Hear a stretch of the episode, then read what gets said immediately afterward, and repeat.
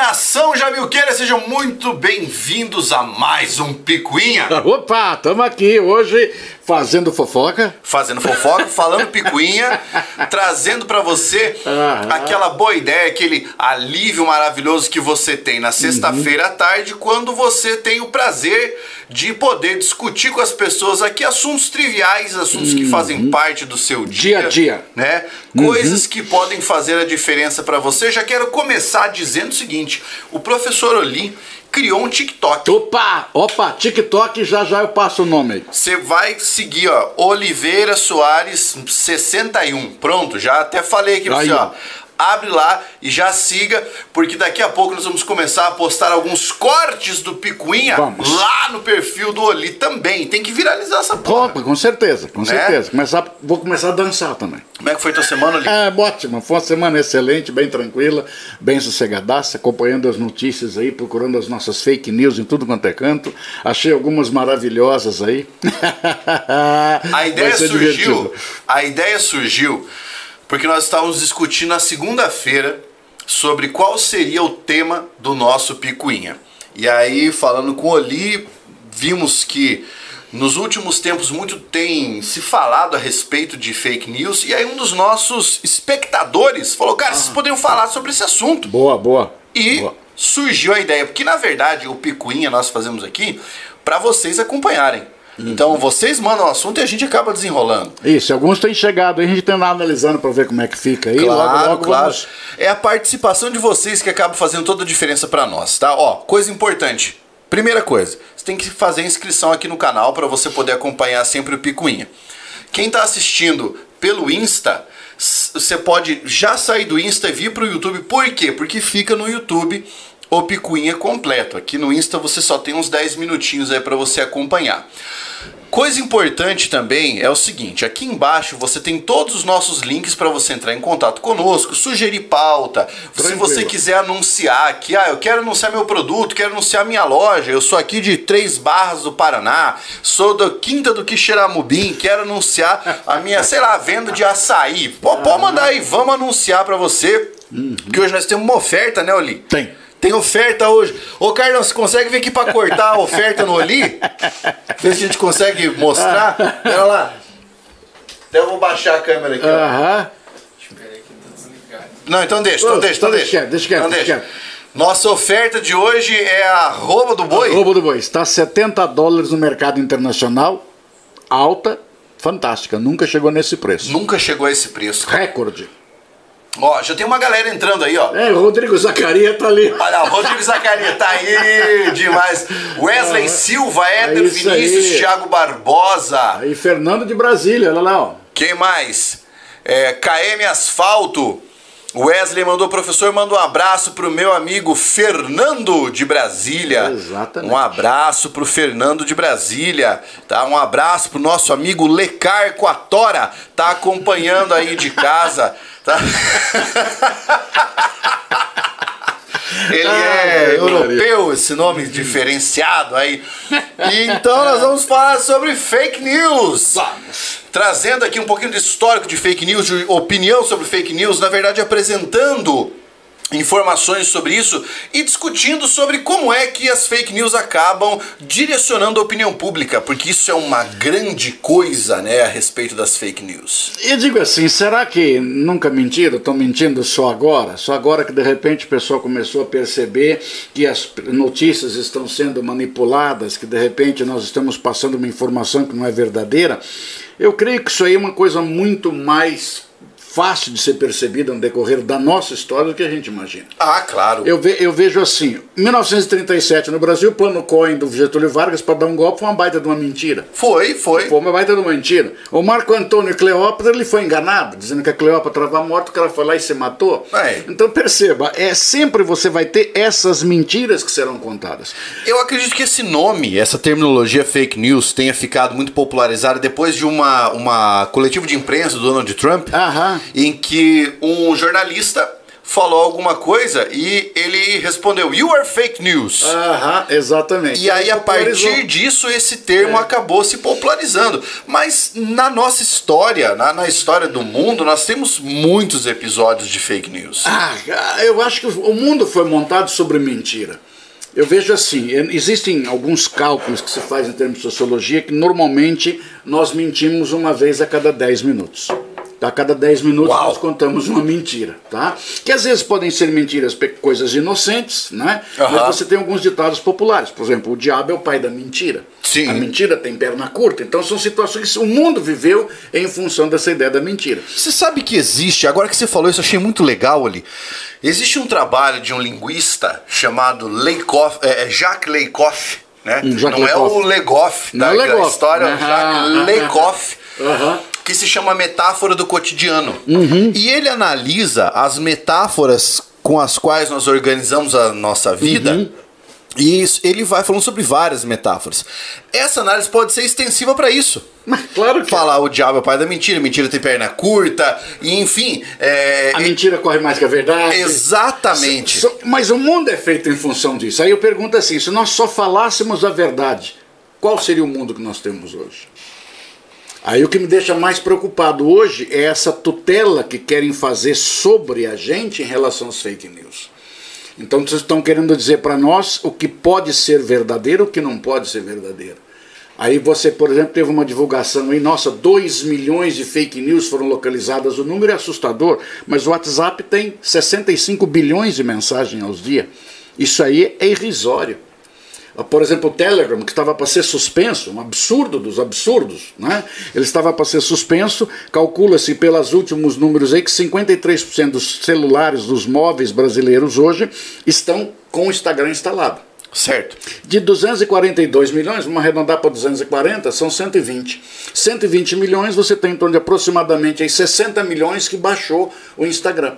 Se duas pessoas passarem mensagens por dia, são 120 milhões. Agora, como velho chato, eu tive a paciência de fotografar o meu telefone zerado do Telegram.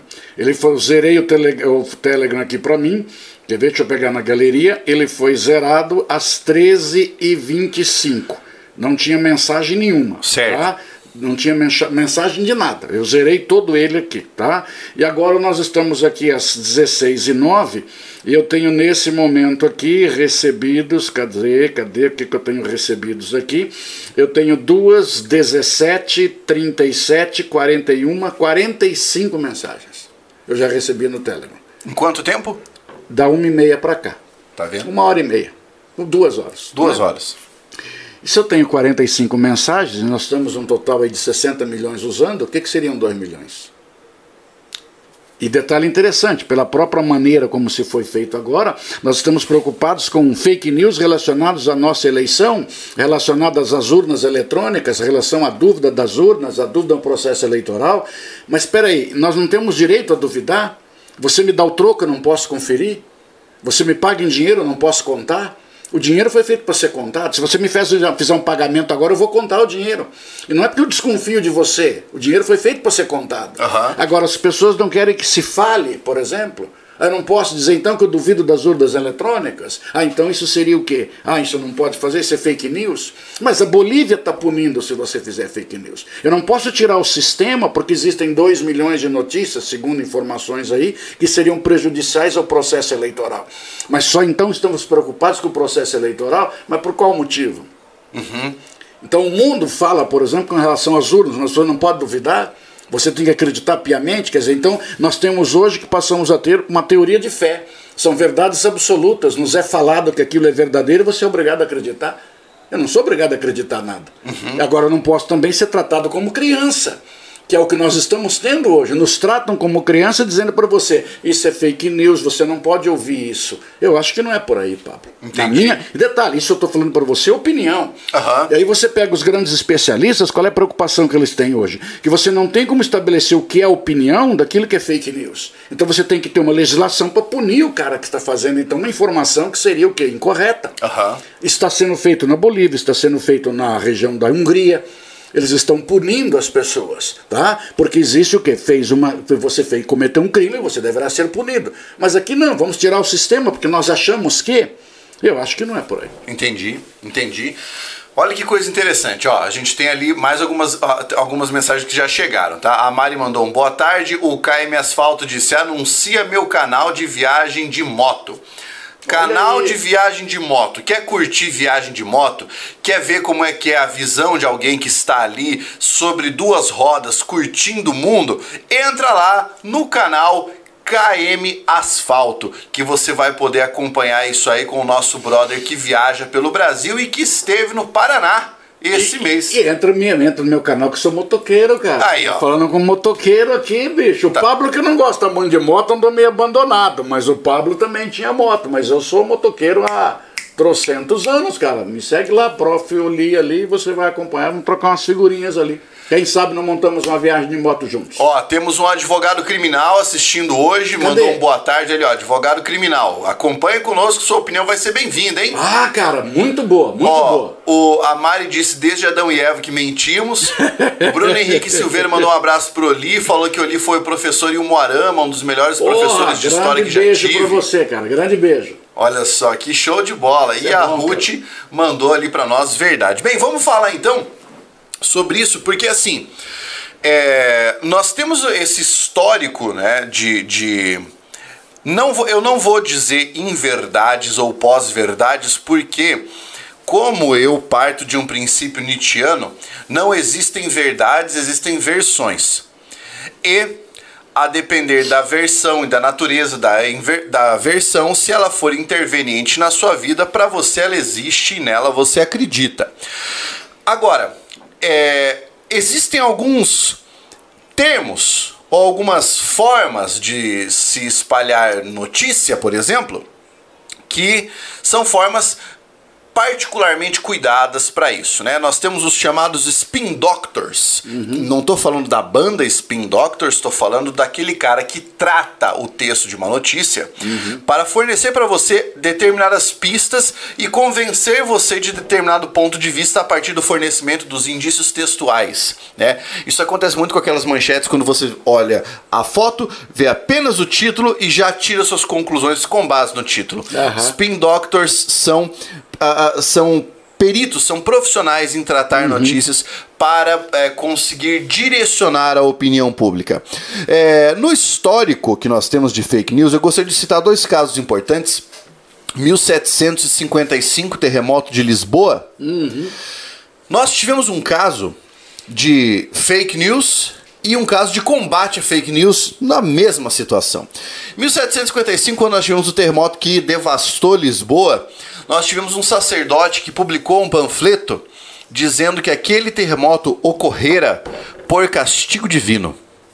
Por castigo divino. Aquilo era castigo divino. Aham. E aí grande parte da população ficou aterrorizada, porque você estava numa época ali em que o teocentrismo era muito forte, era muito cu- E uma cultuado. autoridade disse Era isso. uma- exatamente, e uma autoridade religiosa disse.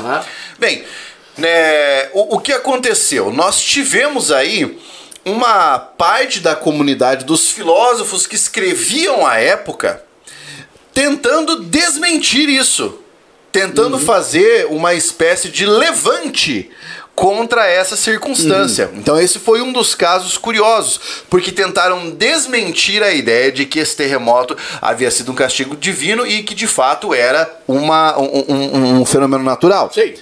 Outro caso nós tivemos no 1800 nos Estados Unidos, quando começaram a falar sobre chamados crimes negros.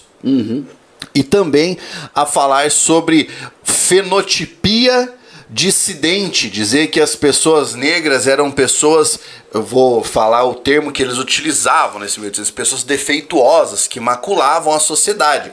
E isso foi espalhado como notícia com um substrato de pesquisa e o caralho.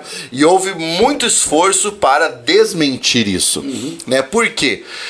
Porque determinadas notícias, como eram trazidas, eram convenientemente aceitas pelo público. As pessoas aceitavam aquilo porque aquilo fechava, aquilo, aquilo conversava com algo que elas tinham dentro de si. Te deixa confortável. É, é o chamado conforto cognitivo. E assim, aí algumas pessoas hoje passam para as autoridades a função de deixá-las confortáveis. Então não sou eu que estou censurando nada, não, hipótese alguma. É a autoridade que diz naquele momento o que é que nós estaríamos fazendo. Aí eu vejo assim, na Segunda Guerra, nós não tivemos então um mundo de informações que foram completamente des- desvirtuadas. Aham. Goebbels era o gênio da propaganda. Era o gênio da propaganda. Claro. Até ele fazia cartilhas para explicar até o porquê que haveria as diferenças raciais entre o ariano e aquele que seria o judeu. E as pessoas se confortavam com aquilo por qual motivo? Ah, eu estabeleci naquilo ali um estigma que deveria ser extirpado da sociedade.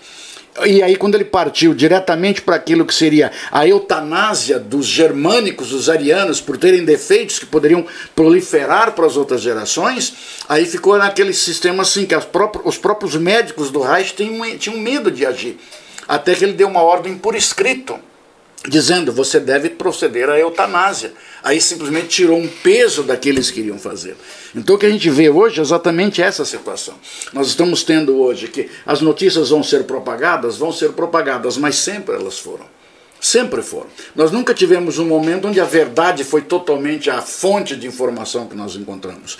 E guerra é o momento onde você tem o quê? Como nós falamos em programas anteriores, a primeira coisa que morre com a guerra é a mentira. Ah, desculpe, é a verdade. verdade, claro. A verdade morre ali.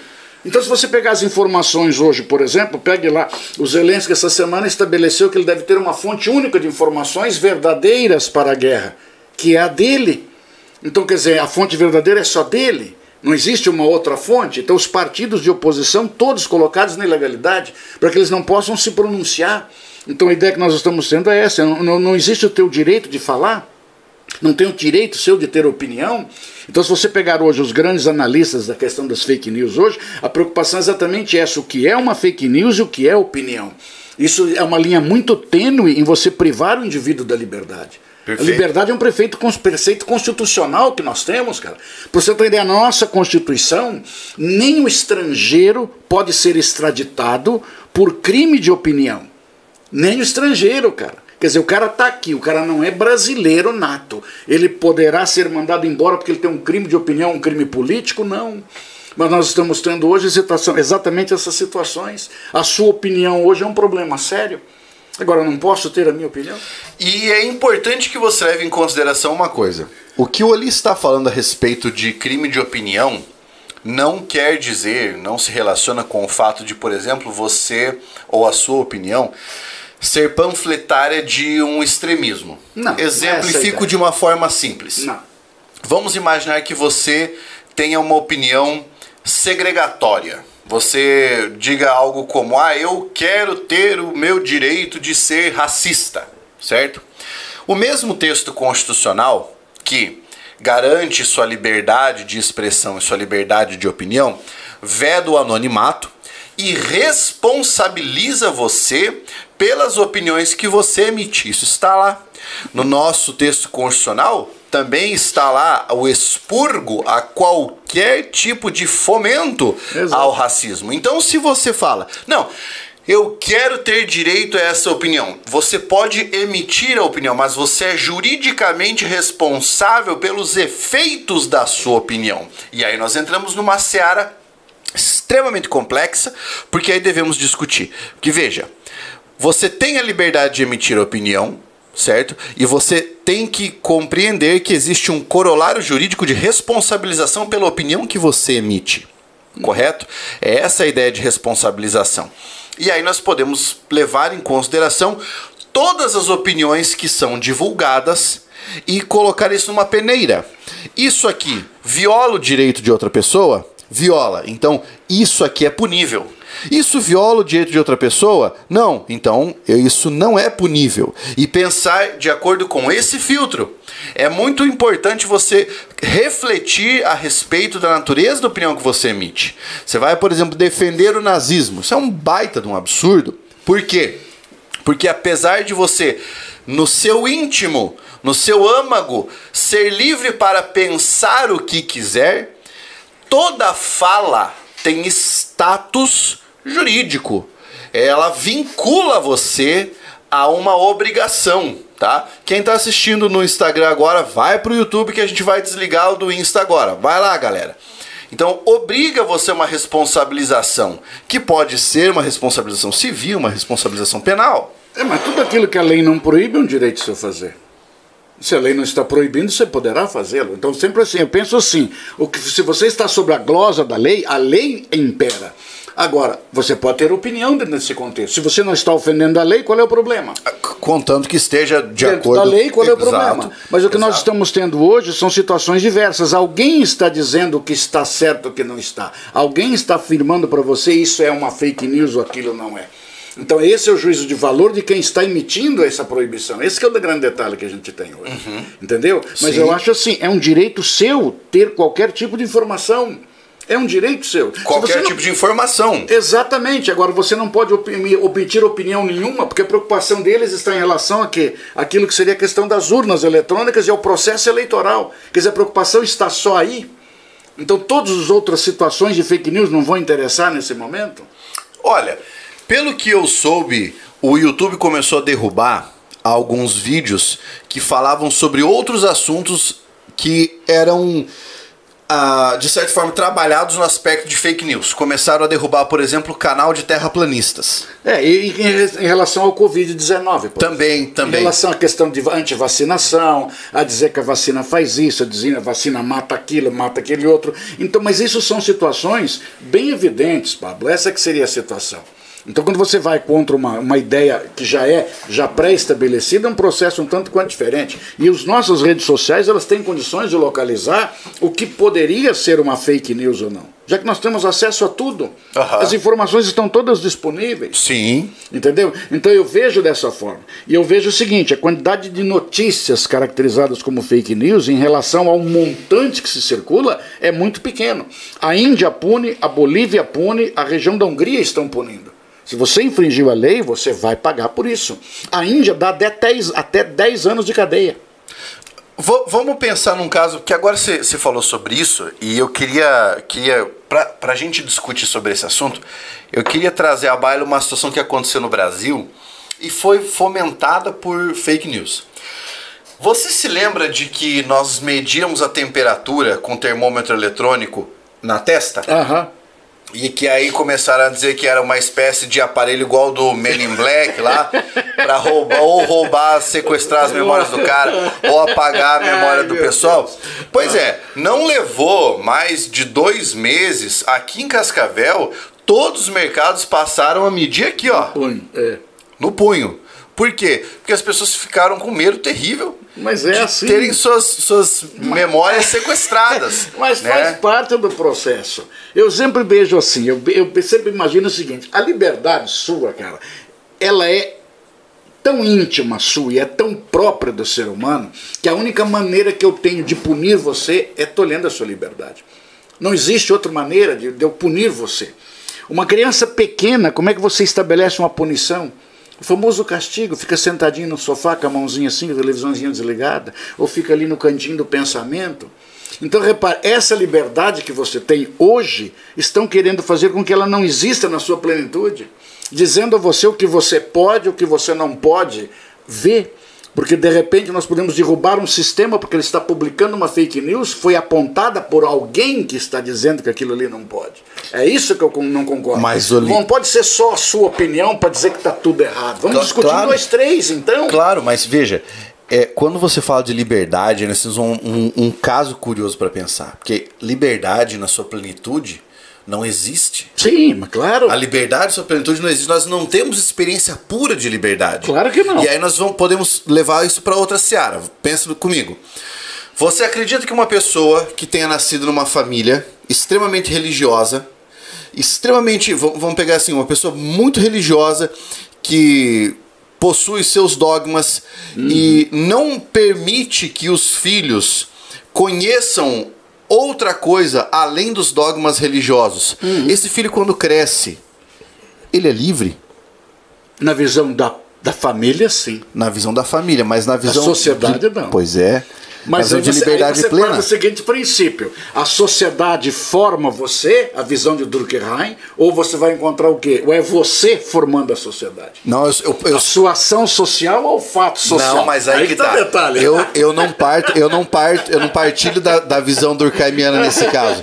A minha visão nesse caso é do, do Norbert Elias na sociedade dos indivíduos. Aham. Os indivíduos se imaginam sozinhos, mas vivem juntos. Sim. Em uma rede entremeada de relações. Claro. E essas relações, várias das vezes, são relações conflitantes. Mas faz parte do processo. Exatamente. E aí, o, é justamente por isso que se defende a necessidade de, em determinados aspectos, haver determinadas regulações.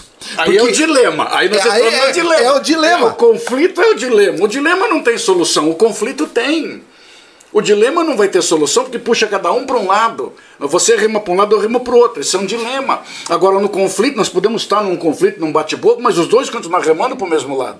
E de repente, nesse remando para o mesmo lado, mesmo conflitando, nós vamos chegar num determinado momento, nós vamos concluir que posso eu ter razão, posso você ter razão, ou a razão pode ser dividida. Mas o que eu ainda insisto com você, eu não posso e não podem dizer para mim numa situação que agora eles adoram usar a expressão monocrática de que você pode ou você não pode ver aquilo ou ver aquele outro. Esse é um detalhe que eu, que eu tenho comigo, isso faz parte do processo.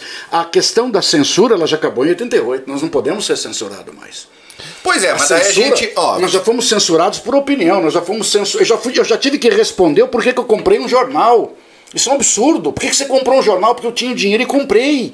Mas eu tive que explicar o porquê que eu teria ido comprar um jornal. Isso é um absurdo. Mas se a censura acabou em 88 ali, como é que a gente justifica o pedido, por exemplo, do Ministério da Cultura para que seja removida da, da- removido das plataformas de streaming o filme do Danilo Gentili? Porque ninguém viu antes.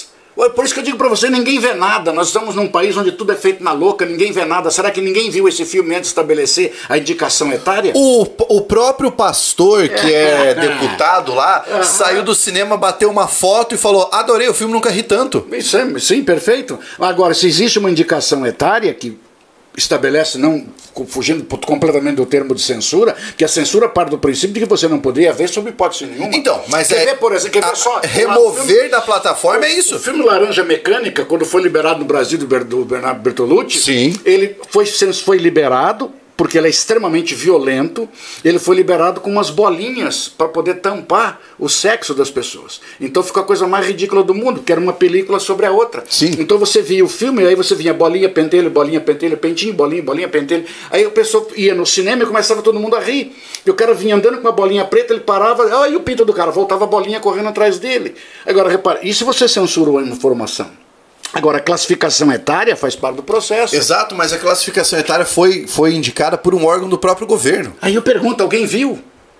Por isso que eu digo que a coisa é feita na louca, Pablo. A coisa é feita na louca. De repente alguém dá uma olhadinha e fala, ah, eu acho que isso aqui deve ser isso aqui. Ah, vai, põe 12 anos aqui, vai pra frente. E estamos muito distantes de É, 88. Exatamente. As revistas no Brasil, por exemplo, a Playboy que existia, ela vinha, você cobria. O nosso cinema conseguiu burlar a legislação de censura quando estabelecia o que não pode aparecer seios à mostra. O brasileiro, o brasileiro é ninja, cara. O brasileiro tem que ser estudado. Seios não pode. Seio é um. Então as mulheres saíam do banheiro com uma toalha sobre um, o outro pode mostrar. É a mesma coisa o Nádegas, mostrava só meia bunda, a outra não podia mostrar. Então veja, essas artimanhas todas o brasileiro conseguiu. E hoje o brasileiro ele relega aos demais aquilo que ele não quer fazer. Eu não quero afirmar que eu não quero que esse filme passa para uma criança, então deixa que os outros digam isso. Não fui eu, é a tia que fez, é a mãe que falou. Então essa situação, a gente está tirando a nossa culpa, a nossa responsabilidade. E aí estão nos tratando como irresponsáveis, como adolescentes, dizendo para nós o que, que eu posso, o que, que eu não posso ver. Não é assim que funciona, cara. Você não pode dizer o que eu posso ver, o que eu não posso ver. Exatamente, exatamente. Eu acredito que, assim, de fato, é, existe uma necessidade de, de, de buscar um bom senso nesse quesito para que nós não, não caiamos na ideia de Claro, censura. imagine. Mas, pensando por outro aspecto agora, e voltando ao princípio da liberdade plena, ou até mesmo da democracia, eu penso como é possível a formação de opinião em um contexto em que você não consiga estabelecer parâmetros ou bases sólidas para entender alguma coisa. Porque veja, aqui tem um comentário que foi lindo. Ah. Ó, o Matheus disse: a ciência não tem verdade absoluta. Na pandemia usaram esse princípio para justificar opiniões extremistas dos dois lados. Mateus, aqui Fechou. existe uma coisa muito importante e é, e é sobre isso que se apoia a minha fala. Na ciência não existe verdade absoluta, mas existe método. Sim, o método tem que ser cumprido. Método. Método científico. E o método científico se comprova. Aliás, o método científico produz a eliminação dos erros. Então, quando nós falamos não existe verdade absoluta, de fato, verdade não existe. Mas método é o que dirige o indivíduo. Aliás, o próprio Descartes falou isso. Regras para a direção do espírito no discurso do método. Então, nessa época, e aí entra a minha querela com relação à divulgação de fake news, que é você coloca no mesmo patamar algo que tem método e algo que não tem método. É. Sabe? Você isso. todo mundo no mesmo balaio. Exato, e aí você impossibilita o indivíduo de fazer uma escolha livre. Aham. E por que, que eu acho que impossibilita o indivíduo de fazer uma escolha livre? Porque a escolha cognitivamente afável é muito mais fácil de ser realizada do que a escolha cognitivamente divergente. Ou seja, aquilo que já faz sentido pra você, é muito mais fácil você abraçar aquilo. É confortável. Existe um vídeo, É confortável. Oli, existe um vídeo do Porta dos Fundos. Quem não gosta de Porta dos Fundos aí também agora, não importa. Que é muito legal. Ele é um vídeo que se chama Deus. E a piada que eles fazem é a seguinte: a menina morre e ela aparece um plano todo branco, tudo mais. Aí aparece o Rafael Infante vestido como um cara da Polinésia. E daí a menina fala: "Quem é você?" Ele fala: "Eu sou Deus." Ela, como assim Deus? Deus, Deus! daí ela fala, então, mas eu era católica, daí ele diz, Judite católica. Não, você errou. Você errou. Como assim errei? Você errou, porque você acredita que nesse tempo todo quem estava certo era o povo da ilha da Polinésia? Daí ela falou, mas eu não tinha como saber. Ele falou, problema é seu. Eu mandei o meu pessoal espalhar a palavra. Se não espalharam, Não acreditou? Entendeu? Aí que eu digo. O que, que essa metáfora traz pra mim? Quando você não tem a possibilidade de aceitar algo que é cognitivamente mais desafiador e você abraça apenas o que é cognitivamente mais afável, existe um nível tão, tão nanoscópico de manipulação que te priva de liberdade de pensamento.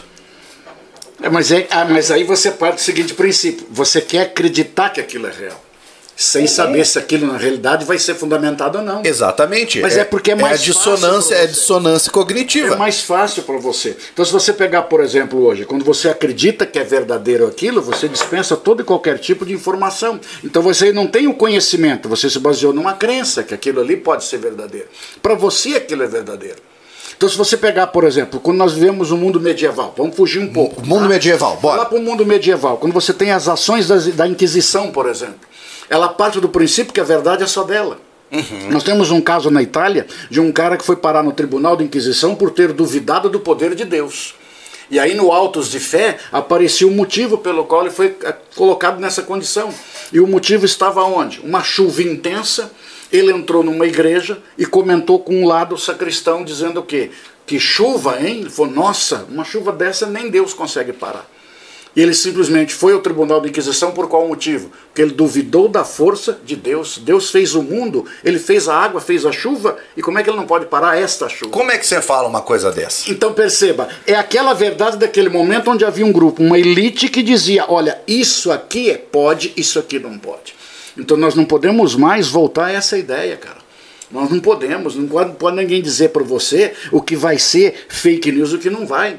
A nossa guerra, por exemplo, nesse momento é chamada de Infowar, porque é uma guerra de informação. É uma guerra de informação. Por qual motivo? Todos os sistemas estão sendo atacados.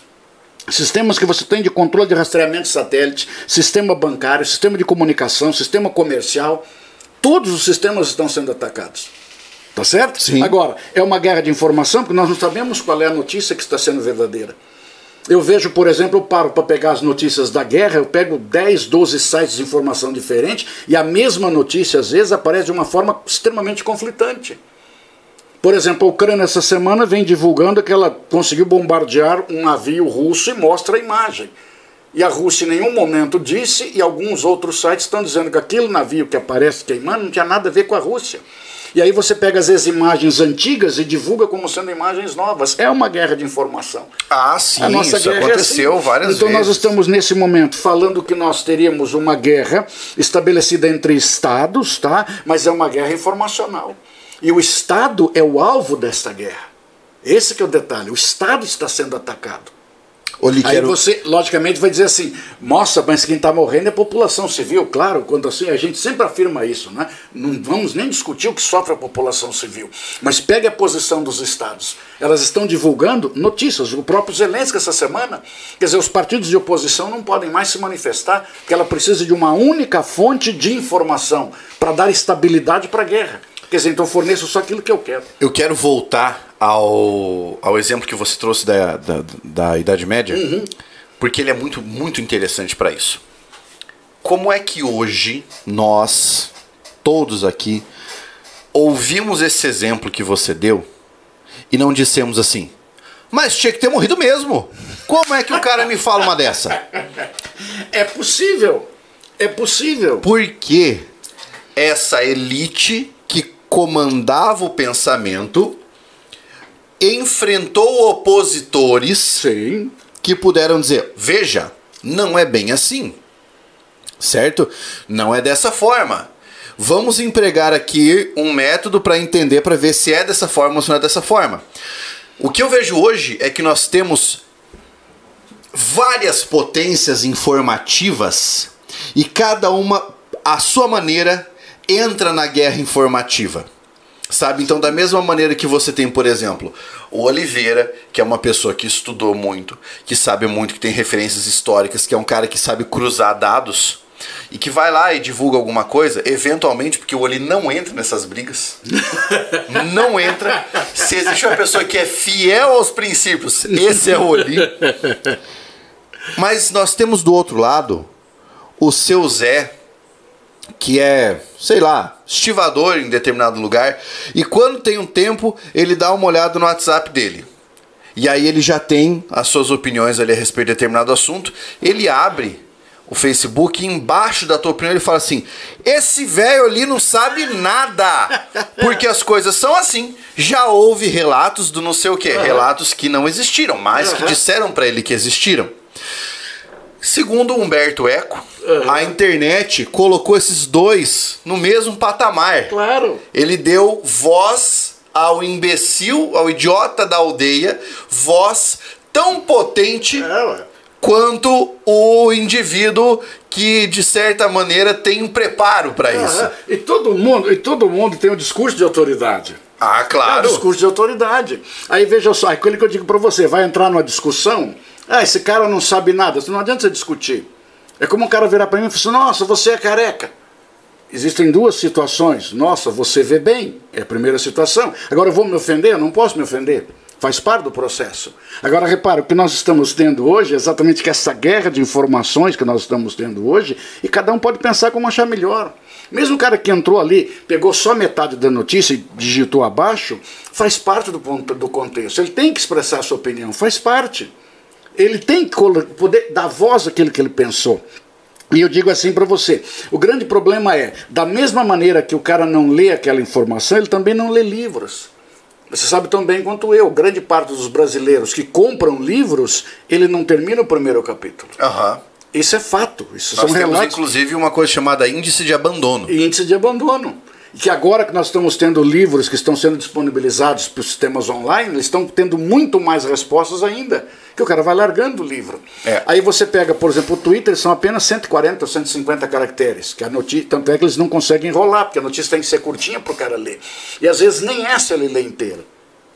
Mas faz parte do processo, às vezes o cara não consegue entender. Nós estamos falando hoje que existem números de 46% de brasileiros com, considerados analfabetos funcionais. Alguns estão dizendo que nós temos 12% de universitários analfabetos funcionais. É, Agora, o cara é fato. é universitário, analfabeto funcional. Agora, repare, quantos saíram da faculdade lendo apenas capítulos dos livros? As universidades todas tinham um local onde se fazia xerox. Não é isso? E você fazia só parte daquele que vai cair, aquele capítulo que cai na prova. Então nós temos informações pela metade, nós temos a formação acadêmica pela metade. Claro. É, esse é um detalhe que nós vamos encontrar. Como a gente vai querer exigir que o seu Zé lá das águas dos anzóis seja um formador de opinião? Até pode. Até pode, faz parte do processo. E às vezes ele tem um conhecimento muito grande que vem do, do seu empirismo. E o conhecimento dele é fabuloso. Entendeu? Essa que é a situação. Eu acredito que seja fabuloso para ele discutir questões empíricas. Fácil. Não teóricas. É, o famoso nível d'água. O nível d'água. Você pode ter vários aparelhos para fazer o nível. Às vezes o cara vem lá com uma mangueirinha transparente, vai lá e o nível sai perfeito. Ah, mas isso é física? Sim, mas ele nunca estudou. Mas ele sabe como se faz.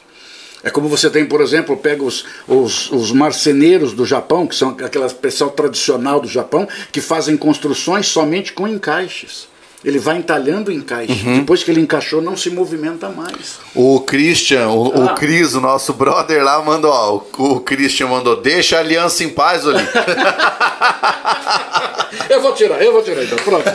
É um costume que a gente tem, cara, e vai ficando com esse troço na mão, né? Eu falei pra você que a galera repara. Será que alguém reparou nas canecas de hoje, ó? Pois é, olha aqui a minha do Super-Homem, ó. E a gente tá com o Batman e o Superman aqui hoje.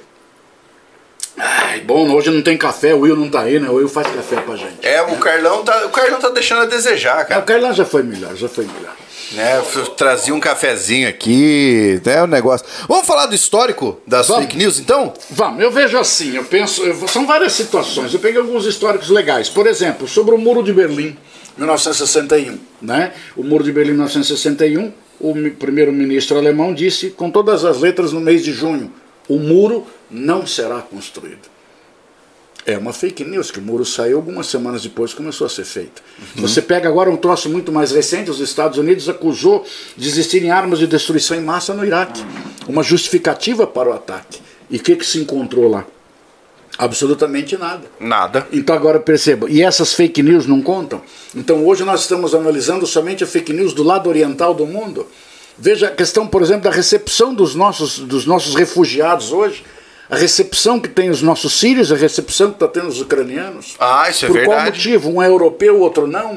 Agora, só quais são as informações que estão chegando? Esse é o grande detalhe. As informações estão chegando para nós de uma forma completamente distorcida. Então, essas ações do Iraque, essas questões que você tem de justificativas que nós estamos produzindo, enriquecendo urânio ou não, na própria região do Irã, são, são, são falácias que nós temos e você não consegue comprovar, mas dependendo de quem fala, ninguém discute. Aí você entra no discurso de autoridade. Claro. Afinal de contas, quem está falando é a grande potência. Tem o mérito para falar. Exatamente. E aí o que, que nós estamos tendo? A nossa Guerra Fria acabou em 91 com o fim da União Soviética e nós estamos agindo no mesmo processo daquilo que seria a nossa Guerra Fria. O processo está sendo extremamente semelhante. O que nós estamos tendo hoje é um reordenamento dessa nova ordem mundial. Claro. Então seria uma nova, nova ordem mundial. Sim. Então esse mundo globalizado hoje de multipolaridade, ele está se reconstruindo nesses polos hoje de informação. Então, essas potências todas estão se reorganizando. Essa que seria a ideia. Então, nessa reorganização, existe o status quo que ninguém quer mudar. Exato. Afinal de contas, eu estou no poder, eu uhum. estou no mando. Eu não quero que essa mudança aconteça. Então, logicamente, aí começamos então a fazer esse monte de divulgações que nós estamos tendo. Porque essa mudança exigiria novas lideranças. Exatamente, mas eu não quero perder a minha. É claro. Eu não quero perder o meu protagonismo. Ninguém quer ser plateia. O cara quer ser protagonista. Ô, oh, Carlão, você não cuspiu no copo, não, né? Você tá isso vendo? Seria, isso seria uma fake news, uma questão de confiança. Eu confio no café que ele, veio, que ele fez. Caso contrário, deveria ter alguém fiscalizando se o café tem cuspido ou não. E é o que estão querendo fazer com a gente hoje. Eu não posso contar meu dinheiro, eu não posso contar meu troco. Eu tenho que acreditar no que você me disse. Ó, oh, o Christian mandou uma boa aqui. Ele disse: Cheguei atrasado, Piazada, mas o papo tá bom. Vocês comentaram sobre monetização das fake news, por exemplo, o Brexit, eleição do Trump, etc. Ainda não. Ainda não, cara, ainda não. Pô, a gente começou agora a fazer um histórico de algumas fake news que foram. É, que, que são de destaque né, na história. Vamos falar sobre isso porque quando a gente passa para o enriquecimento com base nisso, que é o que você disse, a monetização, aí o buraco é mais embaixo. E aí eu, eu já sou bastante radical em relação a isso. Porque nós tivemos isso que ele falou em relação. O que ele falou em relação a isso foi uma coisa interessante. Há algum tempo foi preso. Ah, agora não me lembro de que país que era. Mas um rapaz que faturava milhões com a divulgação de informações falsas em blogs. Aliás, quero deixar aqui duas indicações de livro, cara, livros que você pode ler assim, ó, para discutir isso, para enriquecer o debate. Um deles, Os Engenheiros do Caos, uhum. tá? Os engenheiros do caos vocês vão entender, por exemplo, como é que as questões de fake news, etc., o partido da Aliança de Cinco Estrelas, que da, da Itália, como é que isso foi ganhando é, dimensão empresarial, né, monetizando esses conteúdos. E outro, é, confia em mim, eu estou mentindo. que fala qual é o caminho para que uhum. você consiga não não para que você consiga, mas assim o caminho que fizeram para que pessoas que jamais haviam aparecido como jornalistas ou coisas do tipo conseguissem montar blogs, monetizar e conseguir moldar moldar currículos de pessoas, moldar a vida das pessoas usando de fake news. São duas obras que são interessantíssimas. Mas, mas veja só, forjar currículos é uma coisa rotineira. Ah, não.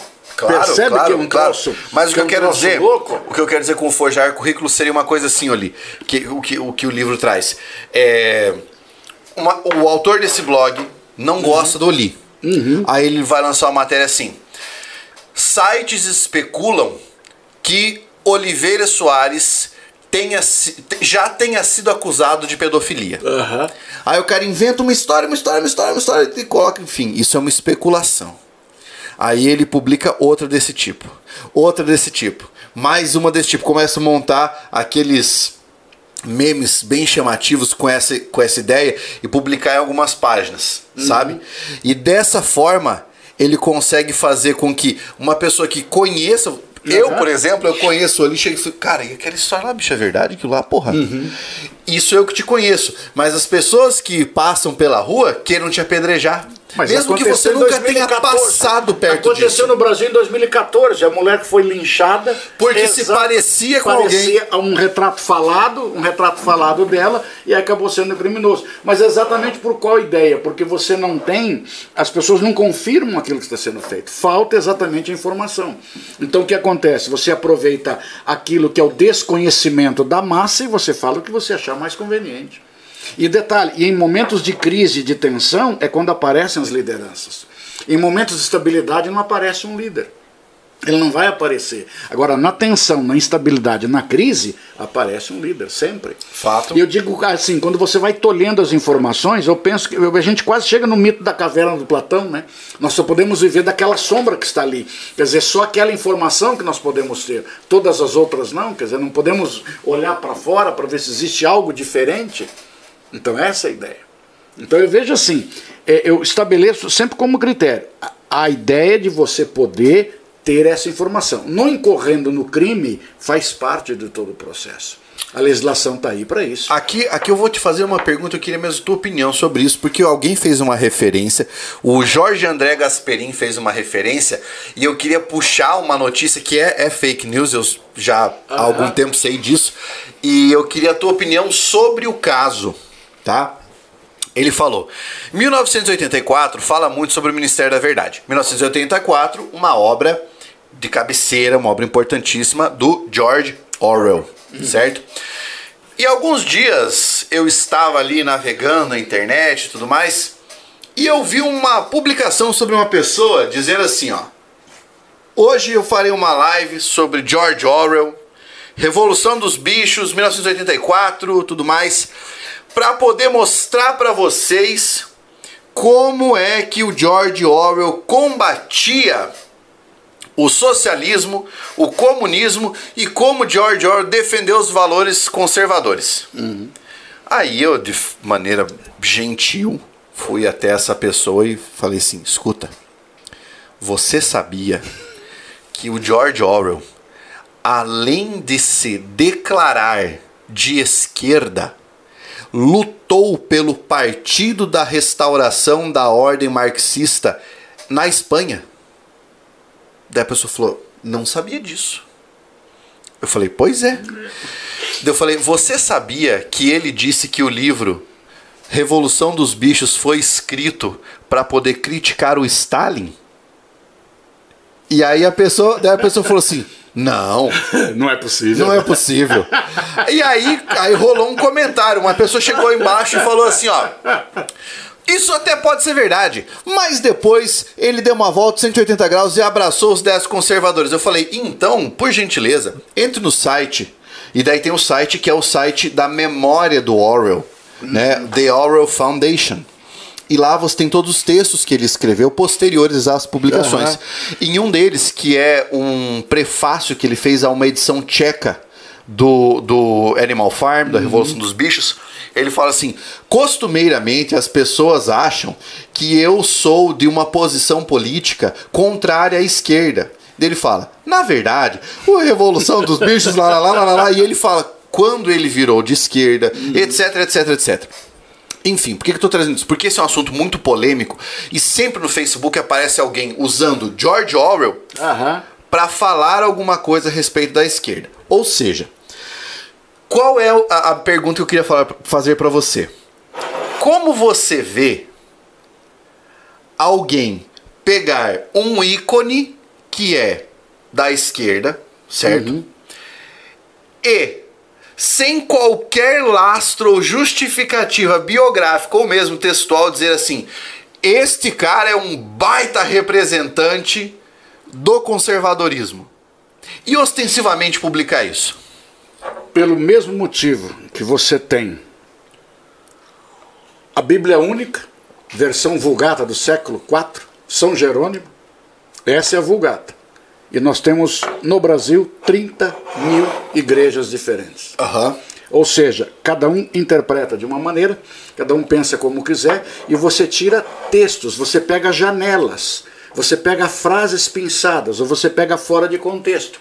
Se você pegar a sua fala, como você agora há pouco falou de um crime atribuído à minha pessoa, uhum. se alguém pegar só esse trecho da nossa conversa toda que nós tivemos, aquilo acaba sendo algo extremamente fabuloso. Um corte, então, né? o que nós pegamos é exatamente isso. Então você pega um cara que seja renomado, um cara que seja uma sumidade no assunto, e você pega um texto, um texto pinçado, você faz dele o que você quiser. Você interpreta da maneira que você achar melhor. Então, essas livres, aí que eu digo novamente a sua liberdade, o seu livre-arbítrio. Para você que é extremamente religioso, o seu livre-arbítrio nem Deus interfere. Ele tem uma fase da sua vida que ele lhe direciona, mas em alguns momentos, aspas, Deus lhe diz: escolha agora. O que, que você prefere? Qual é o seu caminho? Qual é o lado que você vai? Então são vários textos que você pega, por exemplo, que dizem exatamente isso. Então pegar um teu texto pensado, eu posso transformar aquilo naquilo que eu achar melhor. Porque é muito fácil você trabalhar com pequenos textos. E aí, nesse caso, Vamos pensar então na intenção de quem o faz. Uhum. Porque quando a gente considera, por exemplo, o direito penal, deve estar aqui o nosso amigo advogado criminalista, uhum. você leva em consideração a intenção do indivíduo ao fazê-lo.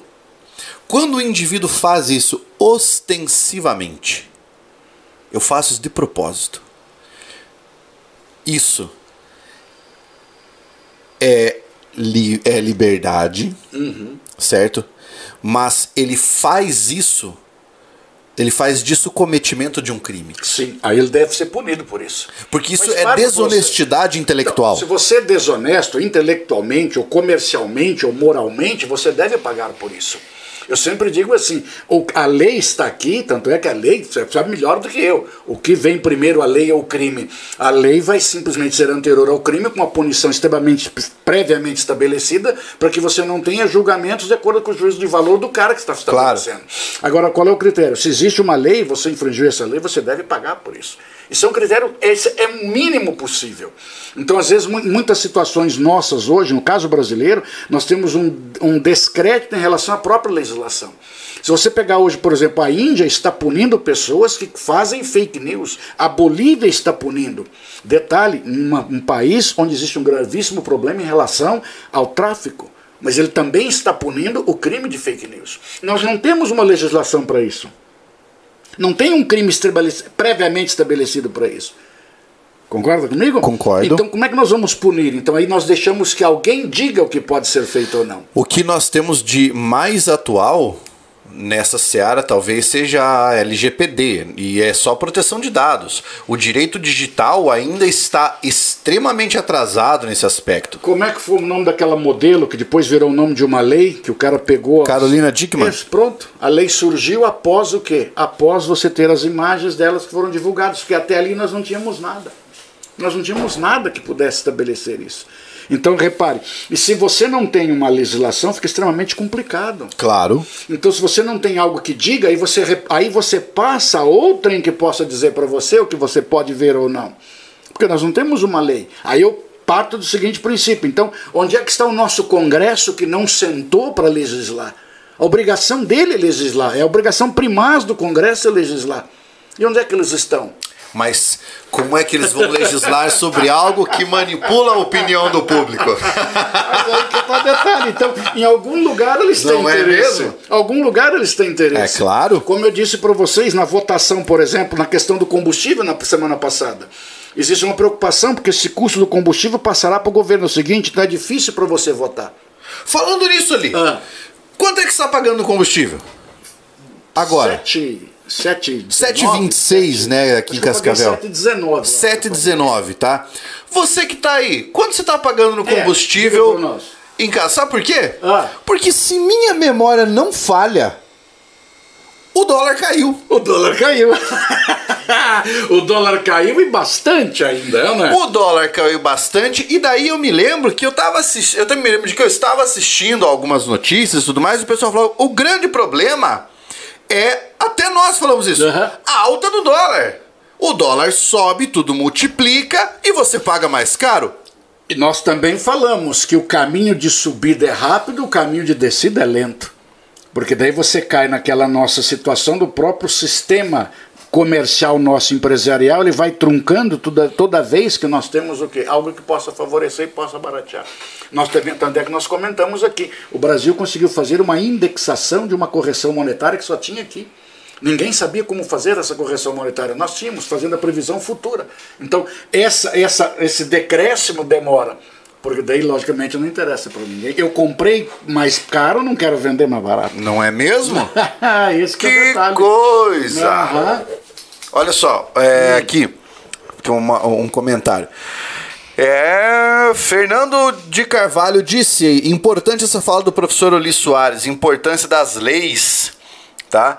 E ele disse: a esquerda tem que deixar de ser identitária e pensar mais na coletividade. E as leis são um caminho para o bem coletivo. Isso é fato. A lei, a lei é o que determina a coesão social que nós temos. Uma sociedade anômica, ela não vai existir nunca. Uma anomia social não interessa para ninguém. É porque a, anomia impede o agrupamento em sociedade. Exato, porque daí nós não temos referência. Nós precisamos de referência para tudo. Você, por exemplo, quando criança, sua referência são seus pais. Sim. Faz parte do processo. Tanto é que nós encontramos que existem várias discussões em relação a isso. Entendeu? Por qual motivo? Uma sociedade sem regra nenhuma, ela não vai existir, ela deixa de ser sociedade. Então, aquela ideia do coletivo é exatamente isso. E você se sentir parte é extremamente interessante. Mas o que nós estamos tendo hoje é que nós estamos vivendo num mundo, no caso brasileiro especificamente, dois pesos e duas medidas. A- as situações que são destinadas ao meu interesse, pode tudo. Aquilo que contraria a minha ideia é crime. Então nós estamos numa situação estranha, estranha. E isso, isso não considera posição política. Nada. Nada disso. Você pode perceber que isso acontece Em tudo. em qualquer legenda. Aham. Qualquer, uma, legenda. qualquer uma. Tá? Então, eu costumo dizer que no Brasil não é, não é, não é, não é esquerda nem direita. A, a corrupção, por exemplo, é ambidestra. Nossa, né? ela escreve até com os pés. Exatamente, esses casos também. louco. Então, assim, é, é realmente é muito importante legislar sobre a matéria, discutir sobre a matéria, porque é necessário que o indivíduo consiga ter informações suficientes e fontes de informação para poder é, manifestar opinião bem fundamentada? Eu digo assim: a discussão é base da fundamentação democrática. A ausência da discussão é que permite esses descalabros. Com certeza. O que atrapalha o crescimento social é a falta de discussão. O nosso parlamento é de parlatório, é onde você fala, é lá que você vai falar, é lá que você vai expor, é lá que você vai discutir, e o nosso parlamento está mudo. Cara, olha que coisa interessante, olha que coisa louca. Hoje, eu tava mexendo no meu TikTok, que aliás o Oli fez um. Fiz um, Oliveira Soares 61 tava mexendo no meu TikTok, aí eu havia gravado um vídeo e tudo mais, e um cara fez um comentário, escreveu embaixo assim, professor partidário. aí eu respondi, eu falei assim, eu sou partidário. Eu sou partidário do conhecimento, da instrução, da ciência, sou partidário da, da disseminação de informações, da honestidade intelectual e eu defendo as bandeiras em que eu acredito. Agora, desde quando isso é crime? Não é crime de você defender as bandeiras em que você acredita? sabe? Que, as, que existe um, um pluralismo e que é necessário haver isso. Quando a pessoa vê que você é professor, ela acha que você está impossibilitado automaticamente de emitir opinião uhum. ou ter opinião. Uhum. E aí eu, eu justamente falei isso por quê? Porque quem são os formadores de opinião em primeira instância após a família? Socialização secundária vem à escola. Os professores? A escola, as igrejas, faz parte da socialização secundária. E quando você parte da, da premissa de que professor não pode fazer isso, você está tolhendo uma das partes fundamentais de esclarecimento para a sociedade.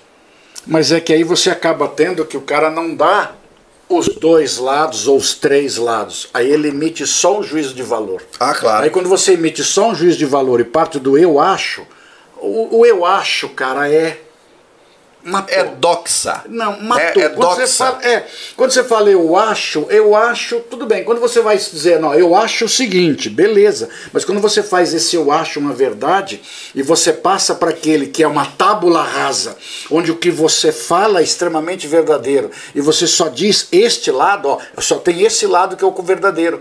Então existe a minha opinião e as erradas. Então dessa maneira você não pode passar. É, dessa maneira. Dessa maneira. Passar. Dessa maneira você não pode passar. Então, é, por exemplo, eu já fiz vários materiais didáticos para várias escolas e, e, eu tive uma delas, inclusive, que eu recebi por parte dos órgãos responsáveis de educação, me parabenizando pela neutralidade em expor vários assuntos. Porque eu dou teu lado, dou outro lado. E como no, o meu assunto é história, é sociologia, você tem o direito de te pensar. Claro. Você pode concluir como você quiser. Você não é obrigado a concordar comigo. Oli, você acha que é por isso que nós não temos educação política no Brasil? Exatamente por isso. Sabe por quê? Há, um, há uns anos passados eu comentei, eu comentei num grupo de professores, nós estávamos numa sala de professores, se aproximava da semana da semana de 7 de setembro, eu comentei, puxa, a gente podia fazer um evento cívico. Podíamos fazer uma semana, cantar os hinos, coisa que não se faz. Uhum. Né? Na hora alguém levantou para mim e disse: O que, que, é isso? Ditadura militar de novo? Fascista? Eu falei: Não, peraí, vamos separar uma coisa da outra. Então, simplesmente o cara tem uma opinião formada sobre. Porque ele lembra da educação moral e cívica que nós tivemos naquela época. E não é dessa maneira que nós temos. A educação cívica, os grandes pensadores dizem que a educação cívica faz parte do processo de formação. Você tem que se sentir parte. Você tem que se sentir inerente àquele grupo. Claro. O seu sentimento de pertença está em você. Esse é o detalhe. Agora, se você não se sente parte de nada, então você só é plateia.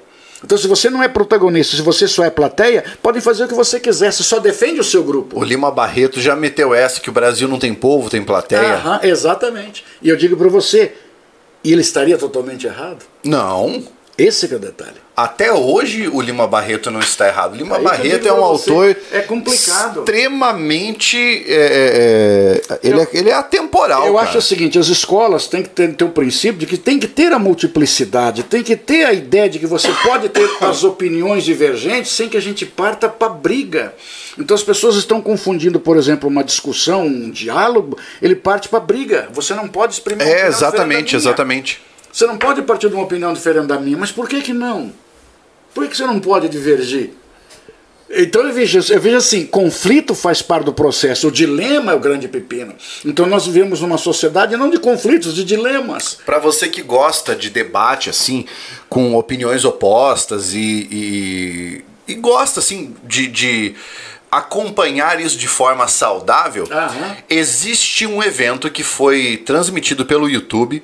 Foi na Universidade do Canadá, não me lembro agora qual foi a universidade, em que eles puseram para debater o Jordan Peterson e o Slavoj Žižek, representando posições distintas.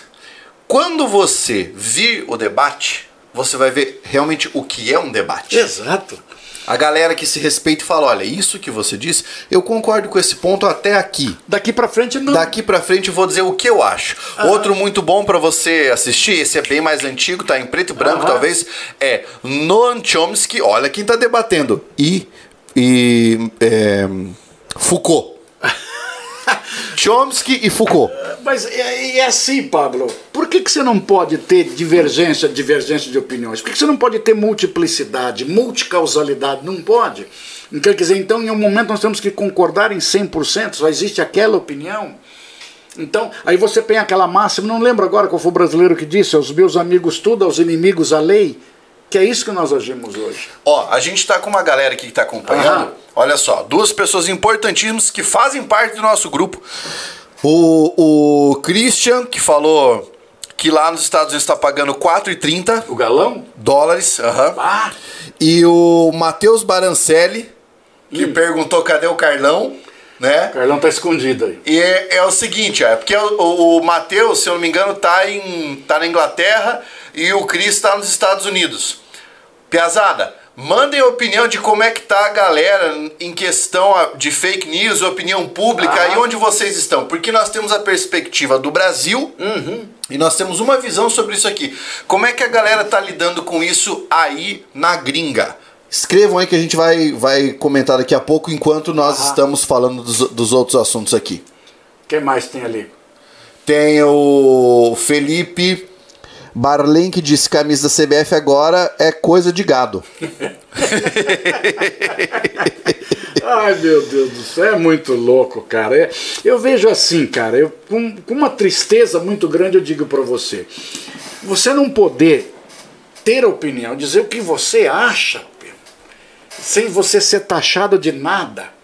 Você entendeu? Então nós estamos vivendo exatamente essa situação louca. Então essa bipolarização que nós estamos falando hoje, o mundo está passando por uma multipolarização. Tanto é que eu disse para você agora há pouco, como é que nós podemos querer pensar num mundo pós pós Guerra Fria, se nós estamos ainda com a cabeça no mundo bipolarizado? Aquele mundo bipolarizado já foi. Já? Já foi, já acabou. Essa multipolaridade hoje, o que ela está tendo é um reordenamento de potências. É isso que ela está tendo hoje. E as velhas potências não querem perder. As velhas potências não querem sair. Isso já aconteceu em vários momentos históricos. Século XVI, você acha que a, Inglaterra, a Espanha ficou feliz em perder a batalha da Invencível Armada para a Inglaterra? A surra que ela tomou sem ninguém ter dado tiro, ela perdeu sozinha? A própria Inglaterra, quando perde o domínio dos mares para os Estados Unidos, ela ficou feliz com isso? Não. Isso são reordenamentos que você possui. A Inglaterra tentou por duas vezes recolonizar os Estados Unidos, por qual motivo? Porque ela não queria perder o posicionamento dela como potência mundial. Exato. Então, agora nós estamos tendo esse reordenamento das, das grandes potências. E esse reordenamento, claro que ele precisa de uma adequação por parte de todos os lados. Esse que é o grande pepino. E nós estamos vivendo ainda num mundo bipolarizado, o bem e o mal, uma luta de um contra o outro, e não funciona. O Éder Vinícius disse: Há quem defenda que se cante Anitta nas escolas, porque é muito cultural. Já o hino nacional é opressor demais para a formação do aluno. Antes de o Oli comentar, é, eu vejo com certa ressalva esse comentário, Éder, porque veja, defender que se cante Anitta, quando você escreve essa frase, parece que obrigam a pessoa a cantar. Né? E eu, mas eu entendi o que ele quis colocar ali. Não, não, eu entendi Sim, que assim, é. você não pode cantar hino nacional, porque o hino nacional seria opressão, mas pode cantar Anitta. Aham? Falando é. nisso, Anitta vai ser o tema do nosso próximo Picuinha. Semana que vem nós vamos falar sobre Anitta, O funk. o funk, a explosão da cultura do, do das comunidades na Isso se música. nós não tivermos um caminho para uma terceira guerra mundial. É, porque o bicho pegou ali. Pelas coisas que estão surgindo aí e pelas ameaças múltiplas que nós estamos tendo aí, a coisa está um pouquinho mais quente do que se deveria. Embora eu faça uma série de ressalvas aí com relação ao próprio posicionamento dessas fake news que nós estamos tendo hoje. Então, o assunto, se não houver né, algum desdobramento. Ou qualquer outro assunto que alguém achar bem interessante, passa para nós essa semana. É, o Cris falou pra gente falar sobre o mendigo. O mendigo. O mendigo é bom de conversa. Porra! Porra, rapaz. Pense num cara que fala bem. Mas vejam só o que ele colocou ali, Pablo. Ó, gente... ah. sim, ele colocou, né? Cincinnati, Ohio. Cada canal é, de TV que você assiste conta uma verdade diferente, Aí, em especial sobre a guerra da Rússia. Difícil de filtrar e se manter atualizado. Uhum. Mas é, mas é exatamente isso, é um fenômeno mundial. Mas o que está acontecendo hoje nos chamados países ditos de primeiro mundo, os países com mais um nível de evolução? Olha que coisa horrível eu falei. Mas a maneira como eles se colocam, essa maneira de ter o ser o centro cultural do mundo, eles estabelecem legislações. Olha, se você infringiu a lei, você será punido. Mas é assim que funciona. Não tem como fazer uma forma diferente. Eu não posso nivelar só por baixo. E quando ele colocou ali a questão do hino nacional, existem várias escolas por posicionamentos eminentemente políticos e unilaterais de visão que o cara tem, ele acha que o hino nacional é uma referência direta àquilo que seria o quê? Aquilo que seria o um momento ditatorial brasileiro. Ah, sim. E não é por aí. Se você pegar, por exemplo, qualquer evento americano, é o hino, tem o hino nacional. Isso faz parte do processo. Uhum. Existe, e eles cantam a capela. Até por uma situação simples, todo mundo conhece o hino.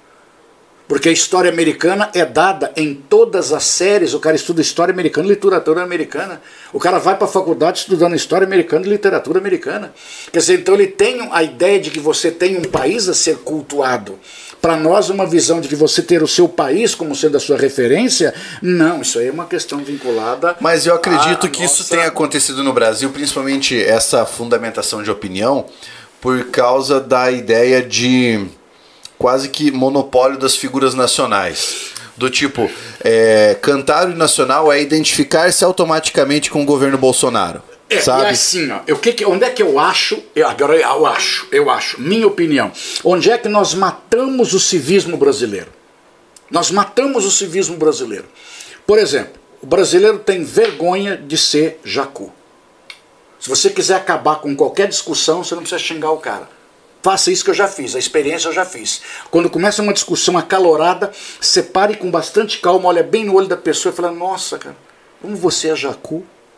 Esse jacu é como se fosse uma facada no coração. Uhum. E a nossa campanha ufanista da ditadura militar matou o civismo brasileiro. Brasil ame-o ou deixe. Sim. Os adesivos que eram colocados nos veículos. Era uma campanha jacu. Era uma campanha muito feia. Era um troço muito estranho. E isso fez com que o brasileiro fosse se afastando e associando diretamente o civismo à ditadura militar.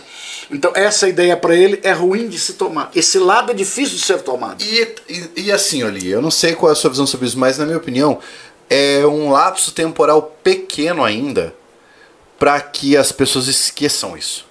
Mas claro que é. Os Estados Unidos, você é republicano ou democrata, você canta o hino nacional da mesma maneira. Não interessa se você é republicano ou democrata. Na Inglaterra, o trabalhista e o conservador cantam o hino da mesma forma. O liberal e o trabalhista japoneses cantam o hino japonês da mesma forma. Existe uma, uma situação do, do Phil Jackson, ele era, ele era técnico do, do Chicago Bulls. E num dos eventos que foi, foi aparecer ali, uma, uma cantora jovem foi cantar o hino nacional americano. Naquele estádio super lotado, ela ficou preocupada, ela ficou nervosa. Ela começou a cantar e ela engasgou, não saiu o hino. O Phil Jackson levantou, parou ao lado dela e começou a cantar o hino junto com ela. Para que ela tivesse a confiança de que pudesse cantar. E a moça começou a cantar junto com ele, o povo foi cantando junto, o embalo foi. Quer dizer, cantar o hino faz parte do processo. Nós não ensinamos o hino aqui. Tanto é que nós nunca sabemos se a primeira estrofe é amor intenso ou só intenso. Nessa parte o brasileiro não canta, ele só vai biab, biab, biab, depois ele começa, o pátria amada, idolatra. Por quê? Porque ele não sabe o hino. Mas é que se associa o hino nacional apenas ao futebol. É, aí não sabe cantar, e pior é. é isso. Porque se o cara ainda cantasse, vamos lá, o hino do Paraná, se você perguntar o hino do Paraná, ninguém sabe. O hino da independência, ninguém sabe. Então perceba que nós acabamos tendo visões diferenciadas. E esse que é o grande detalhe. Falta um pouco mais de afinidade com a terra-mãe, eu acho. Eu entendo seu posicionamento. Não concordo com ele. É, mas aí, você entende? Faz parte do Isso faz parte, eu entendo, mas não Como concordo. professor de história, eu não posso deixar de ter o meu lado fanista, cara. Claro, eu não claro. posso, eu não posso, em hipótese alguma, como amante da história que eu sou, dizer para você que você não pode ter uma referência de, de sentimento pelo país onde você está. Eu E não assim- consigo entender isso. Eu, e assim, eu vou dizer pra você, eu tenho alguns aspectos ufanistas em relação ao Brasil, do tipo, a literatura brasileira eu acho a melhor do mundo. Ah, eu, eu acho a boa parte da música brasileira fantástica. Excelente. As artes, né, nesse quesito assim. É, uma parte da ciência brasileira também é fantástica, porque consegue, mesmo com condições exíguas, mostrar, né? Então isso é a resiliência do brasileiro. Mas como um humanista, eu sou uma pessoa um pouco avessa a fronteiras, Aham. sabe? Então, pra mim, Oli, não numa situação moderada, mas pra mim, em última instância, um ufanismo exagerado Os exageros não prestam. é aquele que É. fecha, sabe? Os exageros é não quase prestam. um trampismo, assim, do Aham. tipo, fecha aqui ninguém passa. Aham. Não, não, mas aí, aí tem um livro muito interessante chamado ABC, O Caminho do Meio. Ele fala em Aristóteles, Buda e Confúcio. É o caminho do O meio. caminho Os do meio. extremos não prestam para nada. Nem muito, nem pouco. Os extremos estão sempre ruins. Quer mais? Aqui, ó, tem mais coisa boa aqui, vamos lá. Tem. Existe um livro sobre debate entre Chomsky e Foucault, o nome do livro é Natureza Humana, Justiça versus Poder. Boa. A Juscelia Weber disse: Estou numa cruzada para que os influenciadores refiram-se aos estadunidenses como tal, não como americanos. Olha. Mas, Juscelia, acontece que eles utilizam essa construção é, porque isso é algo da língua inglesa. E nós apenas fizemos um empréstimo linguístico. E entenda que você mudar uma prática linguística, ou você muda a partir da fala, isso tem que ser um processo natural, ou você não muda. É. Por, por, por recomendação ou imposição, a gente não consegue mudar. É fato. É, que mais? O Cris mandou uma outra aqui, ó. Pablo, corrija se eu estiver errado, mas quem escreveu o hino, além do Francisco Duque Estrada, tinha posições que não se alinhavam ao fascismo. Exatamente, eram poetas do parnasianismo brasileiro. Né? Esses poetas parnasianos queriam distância, inclusive, de questões sociais. Um tema interessante seria sobre a pornografia, o Henrique Moreira. Olha, eu acho que seria interessante e o debate ia ser uma putaria. A Wagner Souza. Penso mesmo, independentemente de gostar do vermelho ou verde ou amarelo, e no brasileiro não é partidário. Não deveria ser, pelo menos. Exatamente. O mendigo se autodenomina amante das mulheres. Rapaz, lembro de cantar nacional e ir no colégio toda semana. Eu cantava nacional também toda semana no Faz colégio que eu estudei. Nosso idioma é o mais lindo e complexo do mundo. Não. Nosso idioma é o mais lindo, não é o mais complexo. O mais complexo está bem distante, que aí você tem o índio, você tem o finlandês, você tem o, o mandarim, você tem o, o sânscrito. Esses são idiomas complexos. O português é teta, é a gente que não aprende mesmo, tá? Que mais? A arquitetura brasileira também é fantástica. Rodrigão, verdade. Fechado. Cantar o hino é boa, ruim é cantar faroeste caboclo.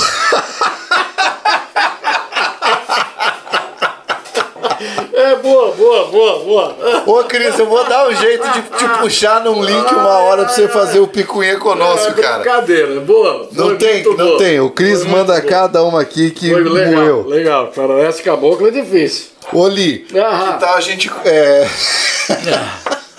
comentar as fake news que você tinha selecionado pra nós ali, as, Olha, as cara, mais antigas? É, as antigas que eu separei aqui, por exemplo, o Mickey Mouse não foi desenhado pelo Walt Disney. O Walt Disney sequer sabia desenhar. E aí? E aí? Mas ele é até hoje o pai do nosso Mickey Mouse. E uma, talvez, que é a grande polêmica, né? Natal, 25 de dezembro. Por quê? Foi uma mentira que nos contaram. Cristo não nasceu em 25 de dezembro. É uma associação que você tem no Império Romano até para popularizar aquilo que seria o próprio nascimento de Cristo no momento em que avançava aquilo que seria a legalização e a oficialização do cristianismo. Então, já que se comemorava Mi- Mitra e o solstício de inverno, era um momento onde nós poderíamos juntar todo mundo e numa festa só ninguém iria identificar o que estaria se O. Festival da Saturnália. Olha aí, que loucura. Então são várias situações que a gente tem no decorrer do caminho e que eu vejo assim. O grande problema que, não, que eu vejo ainda, tá? Se você pegar, por exemplo, o que foi feito com o Iraque, o que foi feito no Afeganistão, são exemplos recentes de fake news e ficou tudo por isso mesmo. Por isso aí. Porque alguém, alguém tem o monopólio da verdade. Exatamente. O monopólio da verdade é meu e eu faço o que você Tem quiser. mais uma boa que agora a gente vai uhum. começar a colocar para vocês, que é o seguinte: vamos comentar notícias da semana. Agora no finzinho do Picuinha, nós vamos comentar notícias que tomaram a semana e que foram importantes, cara. Ai, se você Deus. tiver uma notícia inusitada, engraçada, manda para nós. Nós vamos comentar. Isso é meio que uma mistura do Picuinha com o nosso jornal de ontem que nós acabamos extinguindo, tá? Mas uma delas, Oli, você mandou no nosso grupo do WhatsApp. Mandei, mandei. Diga para nós. Embu das Artes, em São Paulo, declarou Putin como persona não grata na cidade. Isso implica. Isso implica o quê? Primeiro, voos Moscou em das Artes foi cortado. que era uma malha mais... aérea. Nossa senhora, ele não pode Direto, mais. Direto, né? Ele não pode mais visitar a cidade. Aí eu entro o seguinte, voltando, apesar de ser uma piada, um papo sério. Os vereadores não tinham nada mais importante para fazer. Eles perderam uma sessão para declarar o Putin persona não grata. É, para discutir algo que não levava a nada. Por exemplo, quando o Stroessner, que era o ex-ditador paraguaio, recebeu asilo político no Brasil, nós tivemos um Estado brasileiro que declarou que ele não poderia frequentar o Estado. Aí simplesmente começou o pessoal a dizer: gente, calma, as nossas federações fazem parte de uma união e você não pode legislar. Mas alguns estados começaram a dizer: ah, eu não quero aqui, eu não quero, mas com qual autoridade? Então percebam, é aquela coisa assim do nada. Vamos então declarar o cara como sendo uma pessoa não grata. Não que isso não seja importante, talvez para o ego de alguns, mas é uma discussão inócua. Isso aí ah, não levar claro. nada. Isso é perder tempo. Isso é perder tempo. Então percebam, a maneira como o nosso político trata a nossa política. É isso que eu vejo, vejo para você que é uma notícia engraçada e triste ao mesmo tempo. Exato. Ele trata a nossa política com uma coisa assim boba. E aí nós passamos a ser chacota. Porque são situações ridículas onde você está discutindo entre estados uma guerra e as pessoas sentam para discutir e fazem votação, e os caras vão falar, ele vai a púlpito, a exegoria, o meu tempo igual de assembleia, meu tempo igual de púlpito, eu quero falar, mas para discutir o quê? Oli, aqui em Cascavel ah. já houve uma lei que queria exigir que os carroceiros cujas carroças eram de tração animal colocassem fralda isso nos tinha em Santa cavalos. Catarina. Isso tinha em Santa Catarina. Aí eu digo assim, mas por que, que não proibia o uso do cavalo, como a maior parte dos países das cidades fizeram? É porque agora proibiram, né? É, agora, exato, agora que então proíbe o uso do animal, da, proíbe o uso da tração animal. Agora, nós tivemos cidades no Paraná, por exemplo, que já, que já fizeram legislações para se criar um, um discódromo para se pousar discos voadores. Que tal? Ah, como nós que tivemos tal? uma outra que proibiu os casais de se beijarem na frente da igreja. Olha, o Jorge André Gasperini me mandou uma aqui, ó. Quatro partidos disputam mendigo para candidato. Isso é. Aí, ó. Ó, ó, ó o que, que eu falei pra você. A nossa política, ela, eles levam para o lado da palhaçada, cara. Não é um troço sério. Agora você me calou. É, nós não temos o que falar. Ali, ó. Calou. Por qual motivo? Disputando o quê? O que, que nós estamos disputando? Cadeiras para que nós possamos estar ali para nos locupletar do poder. Ah, é o interesse existe, caso contrário, não. É caso claro. contrário, não. Outra Nós notícia. um Tiririca que teve que fazer uma prova para tentar provar que ele não era completamente analfabeto. Exato. E ele conseguiu acertar só 30% das palavras que foram ditadas. Nós tivemos outra notícia que tomou a, a mídia que foi porta-aviões porta-aviões chinês sobrevoa Taiwan. É, é, um troço louco. Deve ser um porta-aviões novo, cara. Deve ser movido a água, talvez. Deve ser um porta-aviões igual aquele da Shield que o pessoal tinha nos Vingadores, que saia do mar e voava e o caceta, porque sobrevoou. Ó, o Felipe, o comentário do Felipe foi bom também, ó. O iate do Putin não poderá atracar em Budas Artes. Ai, meu Deus do céu, é muito louco, cara. Ó, o Christian disse hum. que ele, como deputado, ia fazer a limpa no Congresso. Só se for na vassoura, Christian. E na água. Porque na política, na discussão, não. não o Brasil é uma política de conchavo. O Brasil é uma política de conchavo, é uma política de acordos. E nós sabemos perfeitamente disso, basta você ver aí o que nós vivenciamos hoje. A preocupação não é com o crescimento populacional, com o crescimento da civilidade. A preocupação é o quanto que o meu partido levará nesse contexto. As emendas parlamentares é uma maneira de se angariar votos. É uma coisa maluca. É uma coisa maluca. Então, não vamos dizer que todos, claro que não podemos generalizar nunca, mas uma grande parte do nosso Congresso Nacional é de qualidade sofrível. Não tem como ser pior. Ah, claro. Não tem como ser pior. Existe um vídeo que circula na rede social que um candidato X foi, foi diplomado e ele vai ler ele consegue ler quatro ou cinco palavras e fala: Isso aqui não importa, o que importa é que eu ganhei. É, exatamente.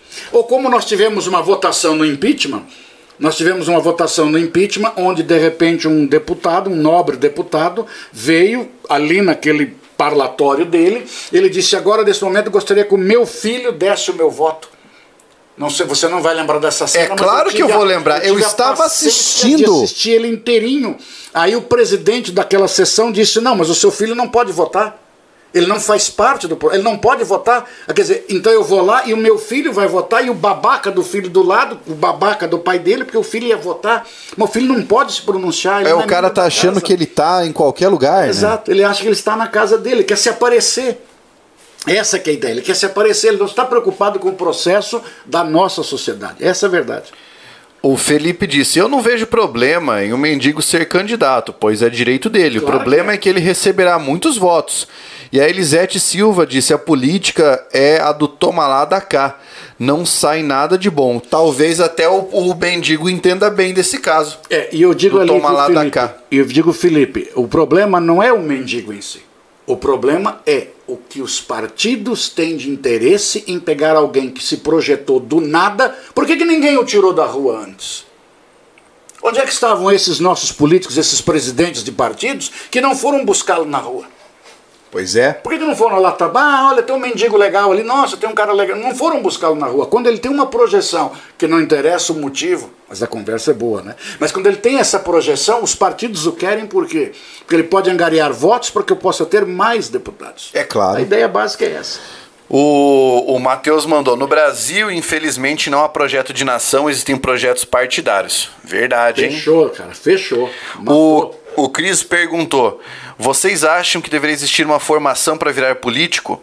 Para a gente não ter uns romários ou tiriricas da vida no Senado? Cris, essa foi uma proposta que já foi levantada há algum tempo pelo Platão. O Platão é, dizia que a melhor forma de haver alguém para governar a polis seria a aristocracia. Do grego, aristói significava os melhores. O né? bem nascido. Exatamente. Mas aí, para ele, a ideia é que houvesse uma formação de 50 anos do indivíduo que pudesse comandar o Estado. Uma formação de 50 anos. Aí, mesmo que isso fosse posto em prática, eu pergunto para você: quais seriam os homens que teriam a formação de 50 anos para governar o Estado, no caso brasileiro? Não seria o filho do Oli. Não seria o meu filho, seria o filho do cara que está no poder agora, que vai entrar para a escola mais cara de formação de candidatos, aquele que ficaria esse tempo todo mantendo esse mesmo patronato. E patronato que existe. Se você pegar a formação do primeiro Congresso Republicano Brasileiro para cá, alguns nomes estão se repetindo desde o início da nossa República. É lógico. E aí é você lógico. vai passando de pai para filho. O que eu digo assim, talvez não uma formação acadêmica que você pudesse ter, mas um mínimo necessário deveria ter. Se nós tivéssemos, por exemplo, que nós temos no Brasil uma mistura, né? Nós temos uma política partidária, mas nós votamos nos caciques. Por isso que os partidos saíram correndo em busca desse mendigo. Porque angariar votos é em função de um nome de projeção e nem não pela ideologia partidária. Tanto é que agora nós estamos na, olha o que eles chamam de janela partidária. A janela partidária porque nós estamos trocando de partidos ao bel prazer do vento. Porque você precisa de nomes fortes para você tentar eleger a sua legenda Exatamente. e receber um valor bom do fundo eleitoral. Então, aí você pega, por exemplo, o inglês, ele é do Partido Conservador há 10 gerações. Ele é do Partido Conservador. E se você foi eleito como Partido Conservador, não há mudança. Você é partido conservador, agora nós não temos essa ideologia partidária. Então nós falamos que a nossa política é uma política partidária, por quê? Porque nós só podemos votar em candidatos que tenham partido. Você não pode se eleger sem partido. Claro.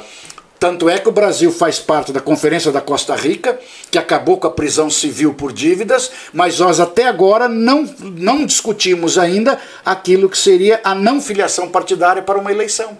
Está nas mãos de um dos ministros do Supremo desde 2014. E vai continuar. E vai continuar. O Christian disse para nós. Entendi. Criaria o elitismo e a, entre aspas, meritocracia das famílias clássicas brasileiras. Ah, exatamente isso. Uhum. E, na minha opinião, é por isso que o político que surge num país tem que ser um político orgânico. Tem que sair orgânico, do, ele, ele sai sair. do povo. E por isso que ele não pode ser pensado por partidos como estão pensando agora. Ele então, tem que sair do povo, porque é aquilo que a gente fala, o político, ele não é chocado Exatamente. É, ele não é, ele não, não é alguém não, não traz é o ovinho ali é para vivo, Ele é orgânico, ele tem que sair dali. Ele tem que sair dali. Ele tem que sair da comunidade. Por isso que eu digo, não é questão do cara é da comunidade, ele tem que sair da comunidade, ele tem que sair do bairro, ele tem que sair da cidade. É isso que tem que acontecer. E não você pegar alguém que pode eventualmente se projetar num cenário político eleitoral e você vai lá e pinça o cara. Esse é o grande problema. Então aí que eu digo, nós não temos então uma política de partidos, e sim de nomes que possam angariar votos. É. Ó, aqui outra boa que o, que o Alu Mendes disse, Tabata Amaral pode explicar isso, tá, gente? É, aí o Amário disse que a política no Brasil é uma vergonha. KM Asfalto diz vergonha desses políticos. O Christian mandou. Ô, oh, bom, Oli, bom lembrar que o Trump era democrata até a entrada do Obama na Casa Branca. Tinha até foto com a Hillary Clinton. Aham, exatamente. Esse é o Trump. Esse é o Trump. Então vejam só, ele se projetou nesse contexto. Tanto é que ele não conseguiu um processo de reeleição, embora a economia americana não estivesse tão ruim assim. Olha que loucura, a bolsa de valores com ele se valorizou muito. Você vê, mas cara. ele perdeu uma popularidade muito grande. Que coisa maravilhosa é louco, que é esse né, debate. Cara? Agora, nós precisamos de que vocês ajudem o nosso debate de como? Compartilhando o vídeo. Vocês sempre comentam, isso aqui é sensacional, cara. A galera que comenta aqui é fora do esquadro, meu. Uhum. Vocês sempre comentam, então assim, já ajudam demais. Deixando like no vídeo, compartilhando, falando para os seus amigos, pai, mãe, irmão, enfim, conhecidos, divulgue para o jornal da sua cidade, mande para aquele jornalista que você conhece. Por quê? Porque a gente quer fazer o Picuinha crescer. A gente quer que uhum. muita gente possa estar aqui, que a gente possa debater muitos assuntos e sempre temas que têm a ver com a sociedade. Não é brincadeira.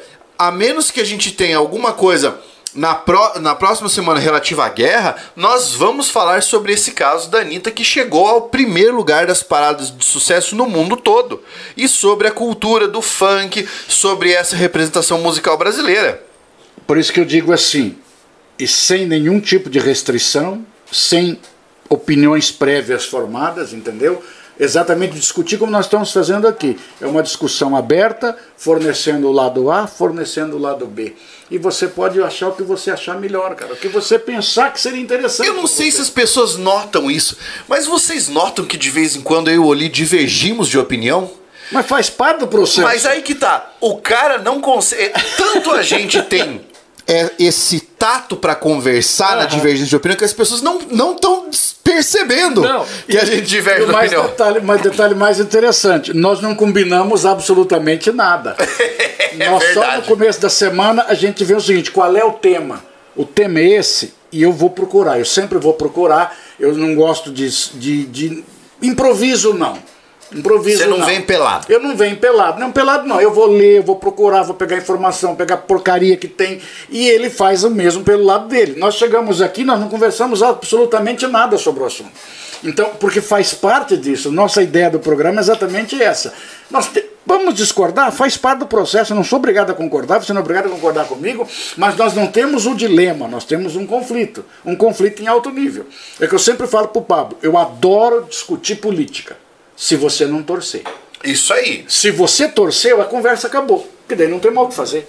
Exatamente. Torcida, acabou a não. conversa. Aí acabou, acabou a conversa. O que É. mais tem ali?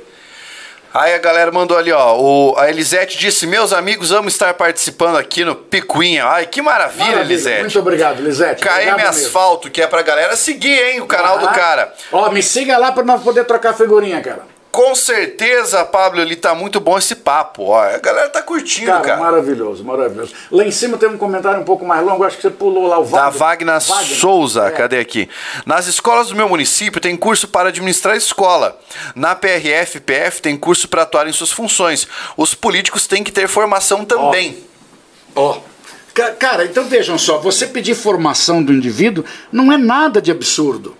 Não é nada de absurdo, mas eu digo sim, a pessoa tem que ter uma ideologia, ele tem que ter um, ele tem que ter um, o que há por vir. O advir dele deve estar presente, para que ele possa pensar, "Não, eu estou pensando no bem da minha comunidade. Eu estou indo lá mexer com essa comunidade, eu quero saber o que é que acontece de ruim ali. É. Agora, o cara só aparece no momento onde ele pode ter projeção. Há pouco tempo atrás nós tivemos problema de alimentação em tribos indígenas no Mato Grosso do Sul, se eu não me engano, onde de repente apareceram vários políticos para criar uma comissão para discutir o porquê que eles estavam passando fome. Mas, gente, a fome é agora. Ela não pode esperar a discussão para saber o motivo pelo qual se passava fome. A fome tem A que fome ser agora. solucionada. Exatamente. O que mais? Aí, ó, o KM Asfalto mandou sem torcida. Aham, Né? Vou lá no seu canal. Isso aí, muito bom o programa, Juscelia disse. Bem humorado, arejado. A ideia é isso. A Aham. ideia é sempre isso aí. O que, que diz a Elisete ali? Elisete? A Elisete disse: infelizmente, a grande maioria das- da, da massa não se interessa em discutir política. E vivemos a política todos os dias. É, eu Porque até... torce, porque torce. Aí fica uma discussão onde você passa para ofensa. Aí quando você começa a torcer, você começa a ofender. Por isso que as pessoas não querem discutir. Por isso que eu falo, uma discussão em alto nível é a coisa mais gostosa do mundo, Com cara. certeza. Porque você aprende com as pessoas. Esse que é o detalhe, você vai aprender. Ninguém é dono da verdade, cara. Você vai aprender. E esse aprendizado é que nos dá, possibilidade de crescimento. Caso contrário, não. Concordo, Caso concordo. contrário, não. O Henrique Moreira mandou aqui, ó. Política é um assunto extremamente importante e deve ser incentivado veementemente. Com Concordo. certeza. Com Concordo certeza, isso é fato, cara. Isso é fato. E uma pena que as escolas não conseguem discutir. Porque nós entramos numa discussão de escola torcendo. É. Aí quando você entra torcendo, cara, aí fica confuso. Aí é difícil. Pá! é louco, né? Cara, é, mais uma vez, É. o encontro foi sensacional. Cara, são. 5 e meia. Não, 20 para 6, 20 cara. para 6. Barbaridade, cara. Eu queria agradecer a cada um de vocês que ficou assistindo aqui, porque você precisa, primeiro, gostar da conversa, você, né, de alguma forma acaba se identificando conosco e pra nós isso é sempre um prazer, sempre um prazer ter vocês aqui. Cara, agradeço imensamente a participação de vocês. As perguntas são muito boas, as colocações que vocês fazem são fantásticas, os comentários. E eu digo assim: você vê vários assuntos polêmicos ali, mesmo havendo divergência em vários pontos, sem nenhuma ofensa. Essa que é a ideia. É isso aí. Você poder discutir. Eu digo assim para você até. A nossa fake news não nos lembraria o Carlos Drummond de Andrade? Tem uma pedra no caminho. É claro. Tinha uma uma pedra pedra no meio do caminho. caminho, no meio do caminho tinha uma pedra. que é fake news. Ela faz parte do processo. Esse obstáculo nós temos que ultrapassá-lo. Mas ninguém pode dizer para mim o que eu posso ler ou o que eu não posso ler. Beijo no coração de vocês. Grande abraço para todo mundo. Ó, até semana que vem. Tenham um ótimo fim de semana e agora aproveitem suas famílias, aproveitem aí os próximos dias. Mandem sugestões para nós. Sempre o debate deve ser respeitoso, animado e regado a boas picuinhas. Oxa, abraço. Valeu. Tchau, tchau. Até mais.